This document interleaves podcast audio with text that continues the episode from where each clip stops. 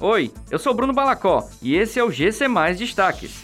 Camilo anuncia novo secretário da Saúde do Ceará. O S realiza seleção para assistente à docência para cursos à distância. Será terá duas mil bolsas gratuitas para estudantes.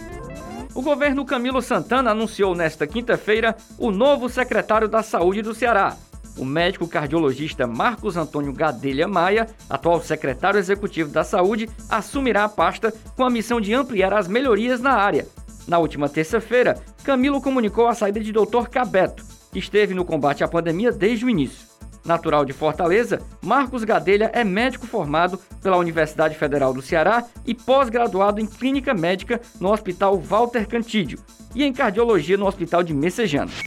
A Universidade Estadual do Ceará divulgou o edital do processo seletivo para contratação de assistente à docência nos polos da Universidade Aberta do Brasil, geridos pela UES.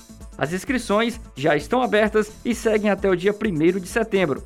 A função de assistente à docência tem o objetivo de apoiar as atividades de ensino e de suporte ao acolhimento aos alunos, além de assegurar o atendimento aos estudantes.